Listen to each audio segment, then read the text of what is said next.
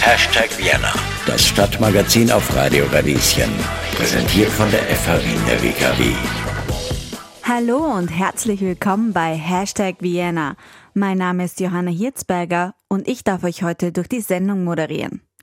Nach dem düsteren Winter, dem langen Lockdown und einem frischen Frühling freue ich mich umso mehr, endlich scheint die Sonne wieder und das Leben verlagert sich nach draußen. Und was gibt es Schöneres, meiner Meinung nach, als unter blühenden Bäumen und bunten Sträuchern durch die Innenstadt Wien zu schlendern? Naja, vielleicht auf einen Berg zu gehen? Aber dazu kommen wir gleich später. Wer sich für die Innenstadt entscheidet, sollte auf jeden Fall zum Heldenplatz schauen. Dort kann man nämlich etwa 43 lebensgroße Bilder, Fotografien von Überlebenden von Konzentrationslager anschauen. Und dazu gibt es jeweils Zitate der Personen. Das Ganze wurde anlässlich des Jahrestages der Befreiung Österreichs von der Nazidiktatur installiert.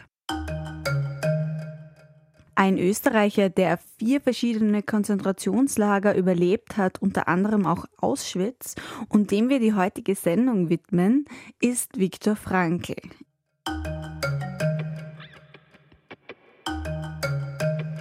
In seinem bekanntesten Werk Trotzdem Ja zum Leben sagen beschreibt er seine Erlebnisse und Erfahrungen in der Tötungsanstalt. Er schrieb das Buch während seiner Zeit im KZ. Worauf es ihm als Neurologen vor allem ankam, war zu beschreiben, durch welche Phasen der Entmenschlichung die Häftlinge gingen und gehen mussten und wie es doch einigen von ihnen gelungen ist, innerlich ähm, bei sich zu bleiben und bei Verstand zu bleiben. Gemeinsam mit dem Journalisten und Autor Michael Holzer begeben wir uns heute auf die Spurensuche Frankls.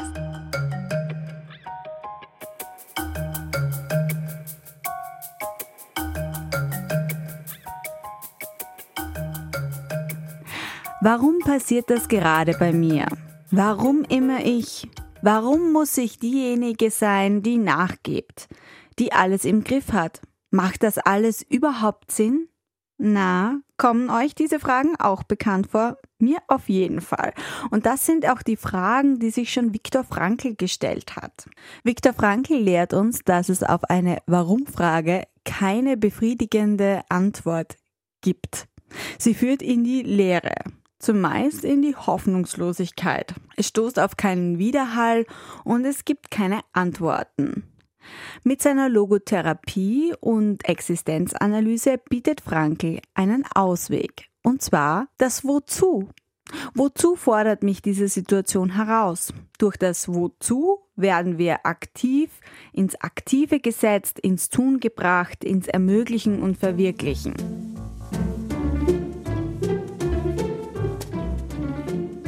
Aber was hat Frankls Theorie jetzt mit den Bergen zu tun? Naja, Zeit seines Lebens war er tatsächlich passionierter Bergsteiger und das als gebürtiger Wiener. Er hat auf den Hausbergen Wiens nicht nur viel Freizeit verbracht, sondern auch die Ruhe und Weitsicht in der Natur für seine theoretischen Werke genutzt. Über das Klettern stärkte Viktor Frankl seine inneren Ressourcen, die sogenannte Trotzmacht des Geistes, gegen seine eigenen Höhenangst, gegen die Nazis, für das Überleben in vier Konzentrationslagern. Michael Holzer und Klaus Haselböck haben sich in ihrem Buch Berg und Sinn in den Nachstieg von Viktor Frankl begeben. Dort sind sie unterschiedliche Kletterrouten von Viktor Frankl nachgeklettert und sie zeigen darin die Parallelen zwischen seiner Lehre, seiner Biografie und seiner Leidenschaft für die Berge. Ihre Erkenntnisse präsentieren die beiden aktuell in einem Vortrag des Viktor Frankl Zentrums in Wien. Klingt inspirierend, habe ich mir gedacht und prompt Michael Holzer per Videocall angerufen. Ja, lieber Herr Holzer, ich freue mich sehr, dass Sie heute bei uns in der Sendung sind. Hallo und herzlich willkommen. Guten Morgen und vielen Dank für die Einladung. Ich beginne meine Gespräche immer gerne damit, dass sich die Gäste selbst beim Publikum vorstellen. Möchten Sie das auch gerne machen? Das tue ich gern. Mein Name ist Michael Holzer. Ich ähm, arbeite als Berater und Coach. Und ich bin ein Freund der Berge. Und so kommen wir unserem heutigen Gesprächsthema Schritt für Schritt schon näher. Genau. Sie haben ja gemeinsam mit Ihrem Kollegen Klaus Haselböck ein Buch über Viktor Frankl und seine Begeisterung für das Klettern geschrieben. Vielleicht können Sie da kurz äh, uns erklären, wie kam es dazu? Welche Bedeutung haben die zwei Aspekte für Sie und Ihren Kollegen? Das Verbindende ist, dass sowohl mein langjähriger ähm, Seilgefährte und, und, und Freund Klaus Haselböck als auch ich eine große Bewunderung für diesen großen Österreicher Viktor Frankl hegen. Und jetzt ist es natürlich so, dass er selber mehr als äh, 20 Bücher verfasst hat. Und dann gibt es ein, ein, ein Sekundärwerk zu seiner Logotherapie und Existenzanalyse im vierstelligen Bereich. Eigentlich hätte man sagen müssen, okay, wenn es etwas nicht braucht, dann noch ein weiteres Buch über Viktor Frankl. Aber eines hat gefehlt und das ist die Reflexion dieser großen Begeisterung, die Viktor Frankl für die Berge hatte und fürs Klettern. Das kommt zwar als Fußnote immer wieder vor in, in Biografien und Büchern, die auch über ihn geschrieben worden sind und seine Frau Elli Frankl. Aber wie gesagt, als Fußnote. Und was wir tun wollten, ist äh, dieser Fußnote einmal wirklich Raum zu geben. Weil im Leben Viktor Frankls war das Klettern und das Bergsteigen viel mehr als eine Fußnote. Es war eine, eine Lebensressource. Wie sind Sie denn selber zu Viktor Frankl gekommen? Wie haben Sie Ihren Weg dazu gefunden und was fasziniert Sie denn an seinem Schaffen?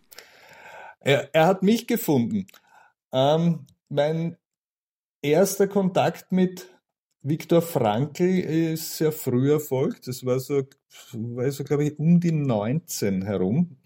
Dazu muss ich sagen, ich bin in Buchberg am Schneeberg, also buch, buchstäblich auf einem der Wiener Hausberge aufgewachsen, weil meine Familie dort das äh, Berghotel lange Jahre betrieben hat. Und mein erster Kontakt mit Viktor Frankl war, dass mir meine erste große Liebe diesen Millionenbestseller trotzdem Ja zum Lebensagen geschenkt hat. Und zwar zum Abschied in einer, in einer, in einer recht, äh, ähm, wie soll man sagen, der, der Jugend angemessenen, ähm, abwechslungsreichen, großen Liebesgeschichte. Und ich bin so aufgewachsen, dass wann immer man Klärung brauchte, ist man auf den Berg gegangen und das tat ich auch damals in diesem veritablen Liebeskummer und habe dieses Büchlein mitgehabt.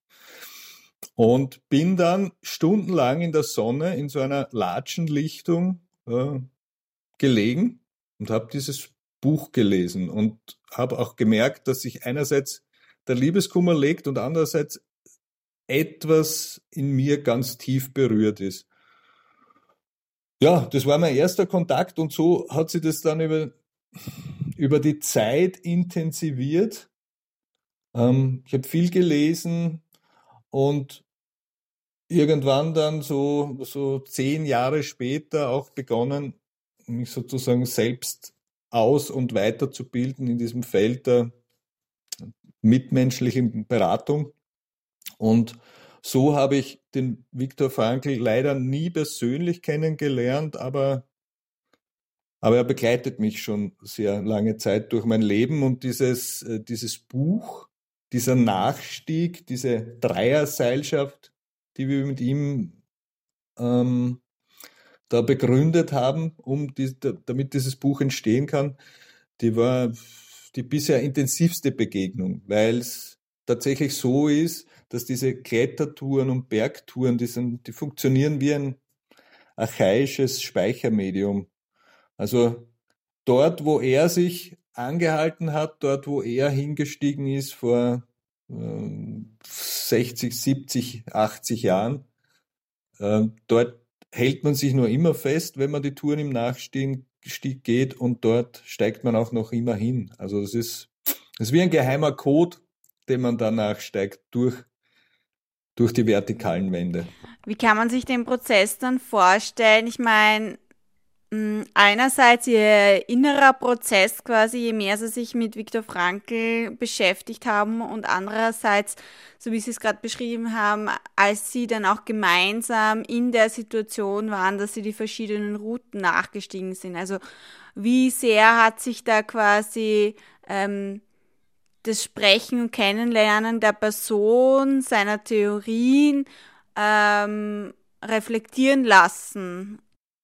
Jetzt abgesehen davon, dass diese, diese Biografie Viktor Frankls, dieses Leben und dieses Lebenswerk, das er mit seiner Logotherapie und Existenzanalyse uns allen so als, ähm, ich sage immer, Weltkulturerbe der angewandten Menschlichkeit hinterlassen hat, abgesehen davon, wie beeindruckend das für mich immer war und auch für meinen, für meinen äh, Seilgefährten Klaus Haselböck, habe ich mich eigentlich über lange Zeit eher so mit den, mit den technischen äh, Elementen seiner, seiner Grundlegung, also mit den therapeutischen, ähm, äh, mit den therapeutischen Überlegungen, mit den Interventionen äh, beschäftigt.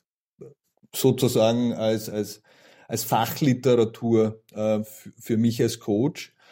Und was dann passiert ist im Zuge dieses Buches, ist, dass es ein immer tieferes Einlassen auch auf, auf den Menschen hinter dem Wissenschaftler gegeben hat. Das, ist, das hat sich ganz organisch und natürlich ergeben und es ist sehr bald aufgefallen, dass wir zu den Touren, wir klettern ja schon länger miteinander und schon vor diesem Buch, und wir sind zu diesen Touren irgendwie anders hingegangen und anders zugestiegen. Das war, wir konnten es uns gar nicht aussuchen. Normalerweise plaudert man oder sagt halt auch nichts und jeder ist nur in seinen Gedanken. Aber auf diesen sieben Frankel-Touren, da waren wir immer so eingedenk Viktor Frankls unterwegs, ohne dass wir das irgendwie bewusst ähm, angesteuert hätten. Und das ist dann, das hat sich natürlich vertieft, weil wir an Orte und Stellen und Plätze gekommen sind im Zuge der Recherchen, aber auch im Zuge des, äh, des Nachkletterns der Touren, ähm, wo Viktor Frankl energetisch wahnsinnig präsent war. Also man muss dazu wissen, wir haben ganz tolle Unterstützung bekommen aus der Familie. Seine, seine Witwe lebt ja noch, die Ellie Frankl in bewundernswerter Frische und fast Jugendlichkeit, obwohl sie schon über 90 ist. Und auch sie hat uns empfangen, und zwar in dieser weltberühmten Wohnung in der Marianengasse 1. Und, und dort ist in seinem, im Viktor Frankls Arbeitszimmer ist alles originalgetreu geblieben. Da hängen nur diese 29 Ehrendoktorate internationaler Universitäten. Da steht noch der Schreibtisch, da ist noch das alte Schnurtelefon. Und an solchen Spots passiert einfach irgendwas. Das ist, das, das ist ein energetischer, da passiert so eine energetische Synchronisation äh, mit dem Menschen, auf dessen Spuren man sich halt begeben hat. Und insofern, glaube ich, kann man schon sagen, äh, wir haben ihn einfach viel näher und unmittelbarer kennengelernt, als das vielleicht davor der Fall war, wo man sich mit seinem, mit seinem Werk und, und, und, und, und seinen Grundlegungen auseinandergesetzt hat.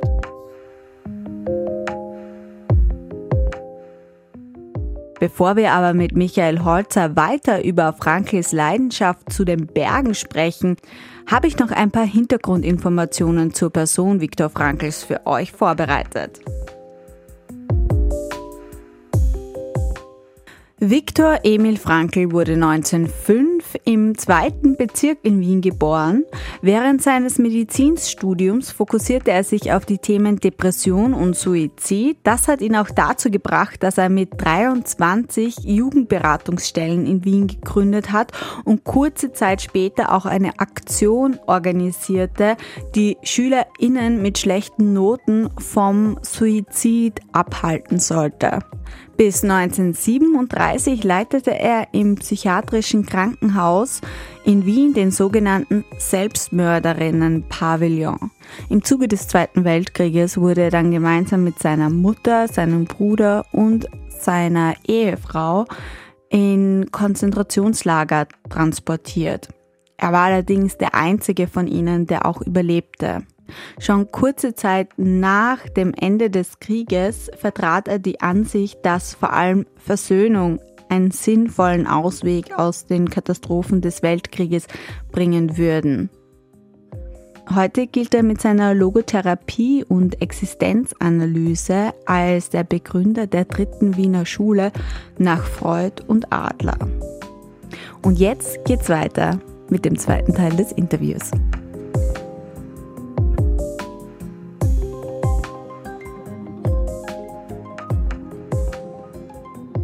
Welcher Platz oder welche Geschichte ist Ihnen da besonders hängen geblieben?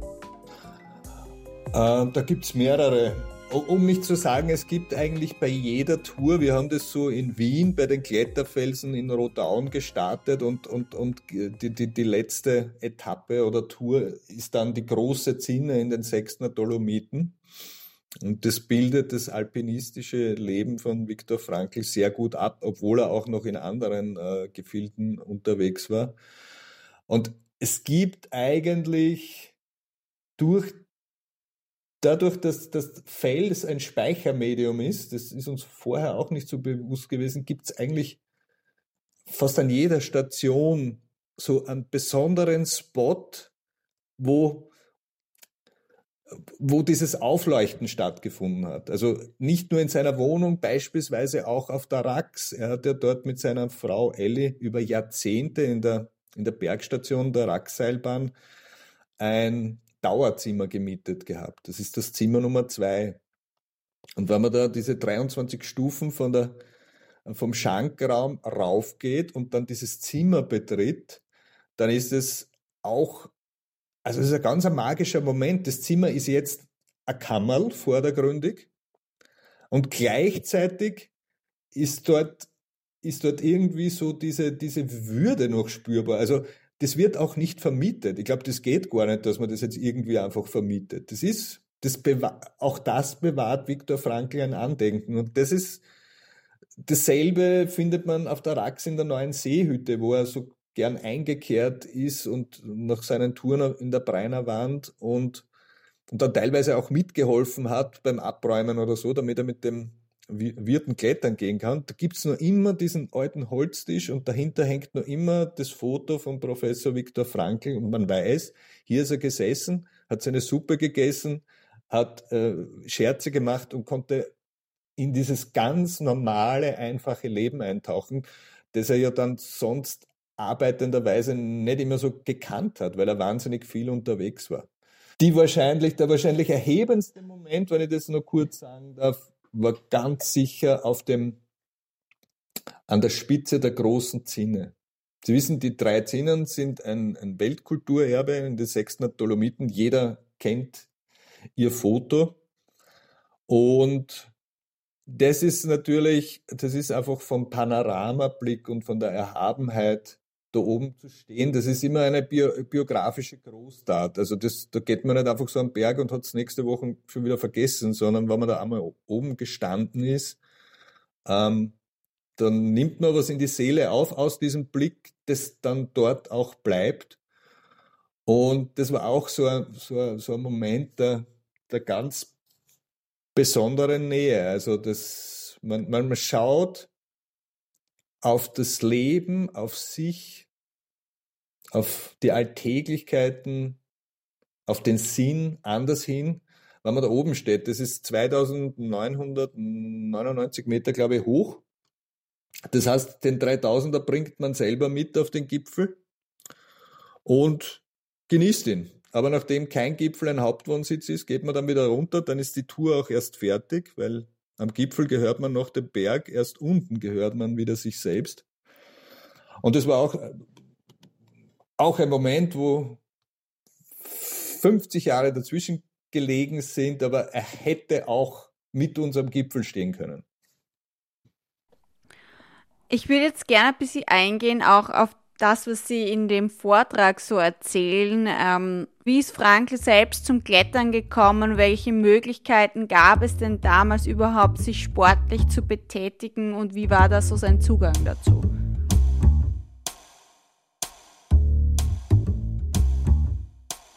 Zum einen, Viktor Frankl war jetzt nicht der so zum Sport sozialisierte Bub, ähm, wie man sich das vielleicht vorstellen würde, wenn man, wenn man nur hört, er, er war dann Alpinist und Kletterer, sondern eher im Gegenteil, er war ja immer von, schon als, als kleines Kind von unglaublicher geistiger Regheit. Und gleichzeitig hat ihm so ein körperliches Äquivalent des Tuns irgendwie auch gefehlt. Also seine Mutter, seiner Mutter haben die Ärzte geraten, sie möge doch bitte dafür sorgen, dass er vom Fußballspielen abgehalten wird, weil er irgendwie so auf so dünnen Beinen stand im wahrsten Sinn des Wortes, dass da die Verletzungsgefahr laut äh, Meinung der damaligen Ärzte recht groß gewesen wäre. Das gleiche gilt für diese Familienwanderungen im, im Wiener Wald. Also man muss den entweder mit so Schaumspitzgepäck äh, bestechen, dass er überhaupt mitgeht. Aber besonderer Wandersmann war er auch nicht.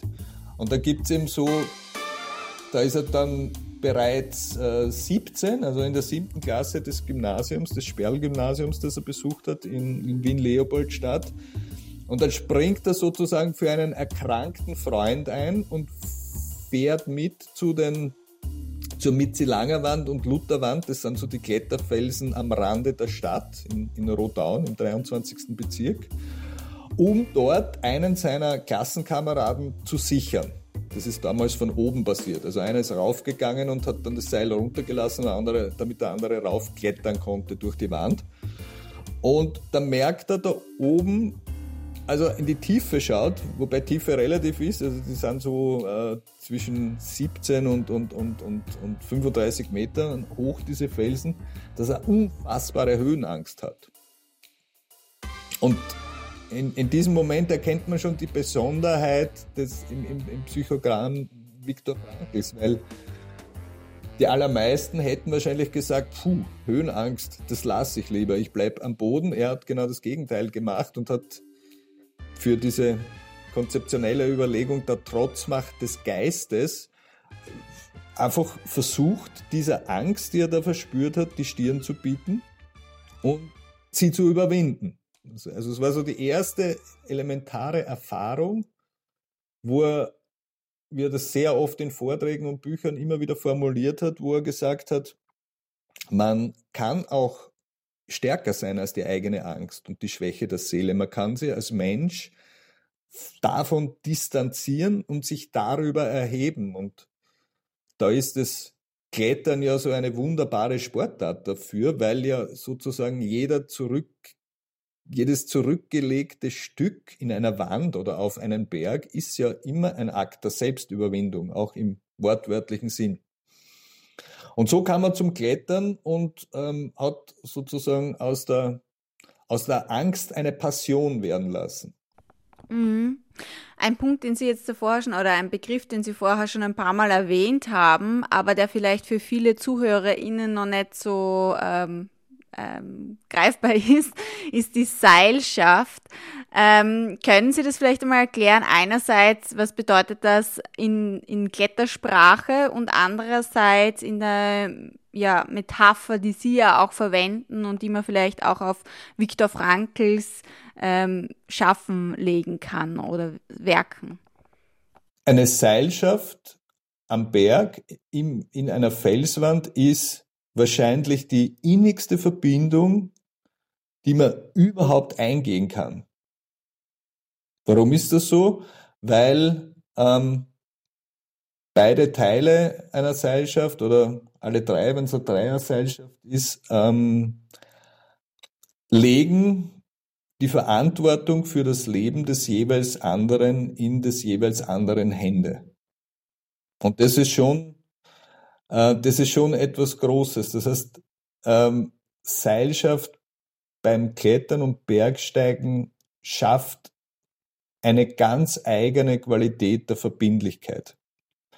Und das war auch biografisch im Leben Viktor Frankl so, weil diese sieben schon angesprochenen Touren, die wir in seinem Nachstieg gegangen sind, da gibt's fast überall auch eine, Gesch eine Geschichte, die Geschichte einer Männerseilschaft dazu.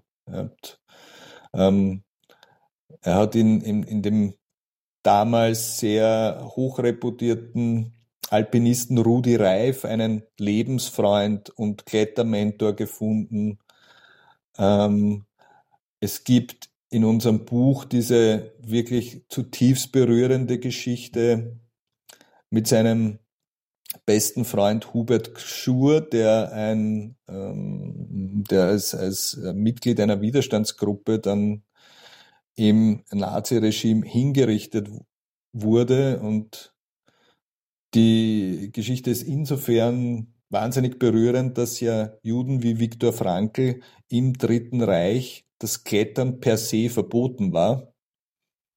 Und dieser Hubert Gsur, der hatte sozusagen, war Mitglied der Wehrmacht, wiewohl äh, auch im Widerstand. Und der hat den Viktor Frankl damals, als er nicht klettern durfte und schon ein Jahr lang dieses Gefühl von sonnengewärmten Fels nicht mehr in der Hand gespürt hatte, dazu ermutigt, äh, mit ihm auf die hohe Wand zu fahren und dort eine Tour zu gehen. Er zu ihm gesagt, Wickel, komm, reiß da den Judenstern runter, wir fahren auf die hohe Wand und gehen klettern. Und das haben sie dann unter Lebensgefahr beide gemacht, und zwar Lebensgefahr nicht nur unbedingt in der Tour selbst, sondern dass sie es überhaupt äh, gemacht haben. Und solche innigen Verbindungen, ähm, die, die hängen sehr oft bei Viktor Frankl mit dem Bergen zusammen, am allermeisten mit seinem Lebensberg der Rax, weil er viele seiner wissenschaftlichen Freunde aus aller Welt, wenn es irgendwie möglich war, dort in den, in den, Zauber und in diese Magie ähm, der Berge eingeladen hat und um, um, um sie das auch miterleben zu lassen. Wenn man jetzt den heutigen Klettersport sich anschaut, dann war die damalige Situation ja, könnte man schon sagen, durchaus gefährlicher. Ähm, können Sie vielleicht ein bisschen beschreiben, mit welchem Equipment, wie sah das aus, wenn Viktor Frankl damals klettern gegangen ist? Ähm, vielleicht auch Bezug nehmen zu, wie ich gesehen habe, Sie verwenden ja doch sehr schöne Bilder aus den Archiven. Genau. Ja, also das ist, da hat sich wahnsinnig viel gewandelt. Klettern ist ja heute ein irrsinnig sympathischer und bunter Schulsport. Es boomt, ähm, es, es, es, es ist einfach ein Familiensport, es ist eine wahnsinnig bereichernde Tätigkeit für Paare. Also das ist, das ist wirklich ein, ein Sympathiemedium, das Klettern. Zu Viktor Frankls Zeiten war das komplett anders. Damals war das was für, ähm, ja, für echte Individualisten mit, mit großem Hang zum Heroismus. Ähm, so das eigentliche Klettern nach diesen Versuchen in Wien und diesem Erkennen, er hat Höhenangst, äh, eigentliche Erproben am Fels hat er dann ähm, am Peilstein, da im, im Wienerwald stattgefunden, im Bezirk Baden. Und man muss sich vorstellen, die jungen Wiener Kletterer damals, die sind da in fünf, sechsstündigen Nachtmärschen zu Fuß hingegangen sind dort geklettert mit äh, einer Ausrüstung, wo man das Wort unter Anführungszeichen setzen muss, weil weder diese Hanftaue noch die Sicherungstechnik noch die Schuhe noch die Zwischensicherungen in der Wand. Heute ist dort jeder, fast jeder Meter mit einem fest verklebten, fest verbohrten Sicherungshaken ausgestattet. Damals war das nachgerade verpönt. Also es war von der Gefahr, von der Ausrüstung her und, und auch ja, vom, vom Aufkommen her nicht mit heute zu vergleichen. Also dieselbe Tour damals war ein ungleich höheres Risiko, als das heute der Fall ist, weil, weil Klettern, vor allem das ist Sportklettern, wie es am Peilstein passiert, äh, ein wirklich sehr, sehr sicherer Sport geworden ist. Wenn man es so zusammenfassen möchte, welche Berge oder Destinationen würden Sie sagen, waren besonders wichtig für Viktor Frankl und für sein Schaffen? Also ich glaube, dass jeder Berg, auf dem er war, irgendwie ein Mosaiksteinchen ins große Bild seines, äh, seines Lebens gelegt hat. Ähm, die allermeiste Zeit hat er zweifelsohne auf der Rax verbracht. Ähm, es gibt diesen, diesen großen Satz, die Rax war sein Lebensberg. Den gibt's ganz oft, also auf den stößt man im Internet und in allen möglichen Publikationen und das stimmt auch. Die Rax war für ihn einerseits Sehnsuchtsort und andererseits auch Fluchtpunkt, wo all seine Lebenslinien immer wieder zusammengelaufen sind. Interessanterweise ist er dort eine sehr, sehr oft immer dieselbe Tour, diesen berühmten Drei-Enzian-Steig geklettert. Ähm, Niemand weiß genau warum, weil es gibt ja so eine Vielfalt dort in diesem Klettergebiet der Preiner Wand, die da sehr monumental, man würde es gar nicht glauben, ähm, äh, dass im Osten Österreichs so, so ein alpines Ambiente überhaupt anzutreffen ist. Und da gibt es ganz viele Touren, einen neben der anderen. Er ist immer diesen Klassiker gegangen, äh, bis zuletzt. Seine letzte Tour ist er an seinem 80. Geburtstag ähm, geklettert. Und was man von ihm weiß, er mochte dieses, diese, diese Dualität aus kontemplativen Wanderungen über das Rax-Plateau, das ist ein Plateauberg, da kann man sehr gemütlich dahin spazieren, und dann dieses aktiv zupackende in der Wand, also im Dreienziansteig. Ähm,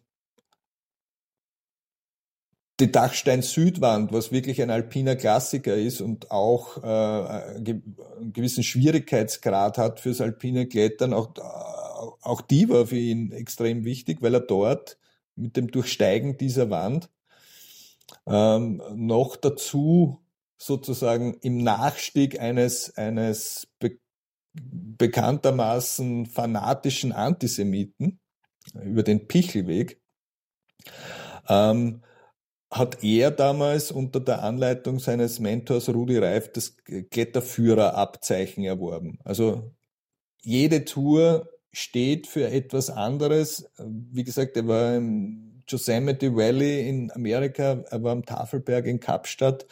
Er hatte dann irgendwann einmal Vortragsangebote nur mehr danach ausgewählt, ob in der Nähe ein Berg ist, auf den er klettern kann und hat das Honorar vom Vortrag am Vortag, am nächsten Tag dem Kletterführer gegeben und ist eine, eine Tour gegangen. Also er war schon wirklich ein begeisterter Alpinist. Mm, ein, eine Sache, die mir noch eingefallen ist ähm, oder aufgefallen ist, wenn man auf einen Berg geht, dann sieht man ja gar nicht den Berg, auf den man jetzt selbst geht das ist doch auch in gewisser Weise eine Metapher des Lebens und des Seins, oder? Also vielleicht auch im Hinblick auf den Begriff Selbsttranszendenz. Was, was könnte das miteinander zu tun haben? Das war immer schon so und ist für alle Bergsteiger so. Den Berg, auf den wir gehen, können wir nicht sehen. Ähm, bewusst geworden ist es uns dann auf den Spuren Viktor Frankls. Interessanterweise niemand von uns hat diesen Gedanken vorher gedacht, aber es ist tatsächlich so, und das ist ein Teil der Magie des Bergsteigens, dass wir sozusagen in, im Berg, den wir besteigen, irgendwie aufgehen. Und, und die Selbsttranszendenz, die, die Frankl postuliert hat, das ist ja dieses irgendwie von sich und seinen Alltäglichkeiten absehen können. Über darüber hinwegsehen können.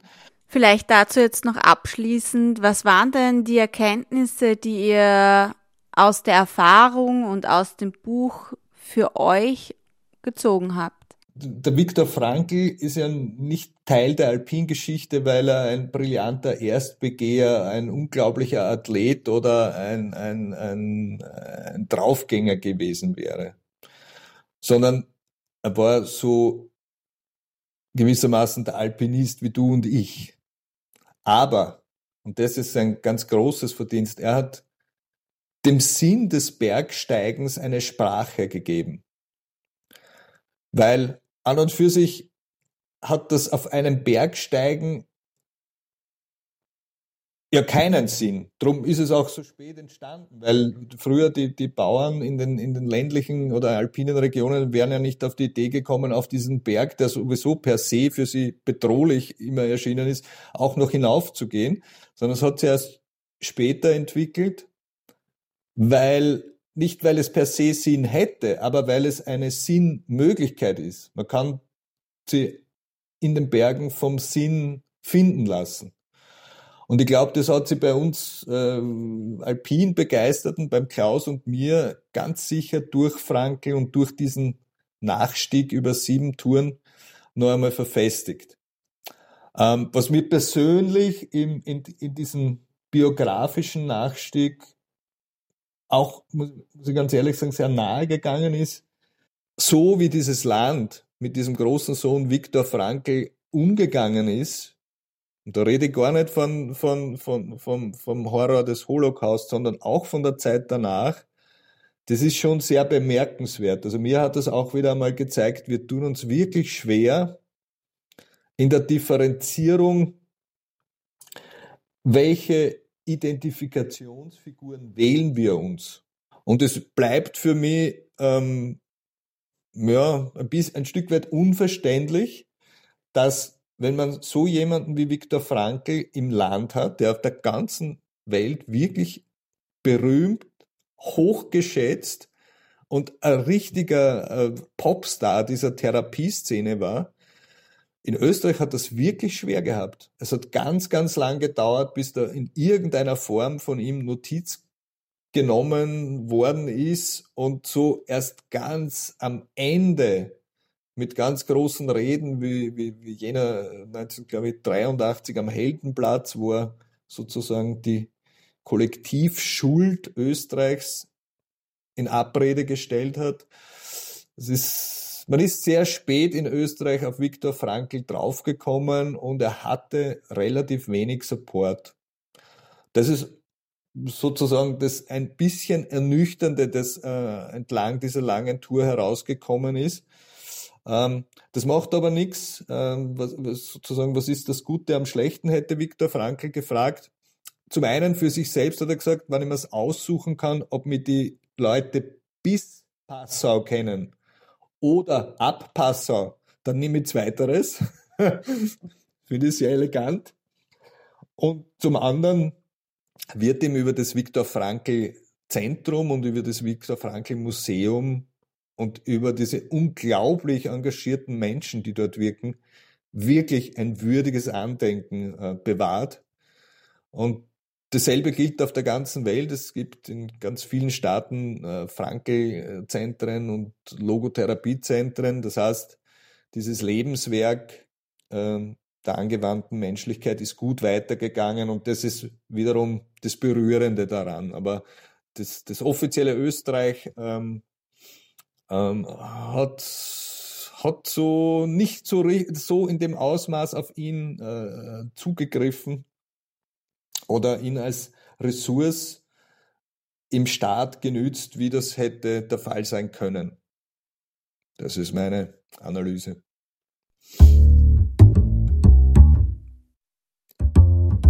Den Beitrag Berg und Sinn könnt ihr noch bis Ende Mai auf der Webseite des Viktor Frankl Instituts nachschauen, gegen Gebühren allerdings. Dort gibt es auch noch zahlreiche andere Videos und einen virtuellen Rundgang durch das Viktor Frankl Museum in Wien. Das meiste davon ist aber gratis, also man kann sich gerne einmal durchschnuppern und ein bisschen mehr von Viktor Frankl und seiner Lehre kennenlernen. Alle Infos dazu findet ihr wie gewohnt auf unserer Homepage radio-radieschen.at. Und damit sind wir am Ende der heutigen Sendung angelangt. Ich freue mich, wenn ihr auch beim nächsten Mal dabei seid. Eure Johanna Hirzberger.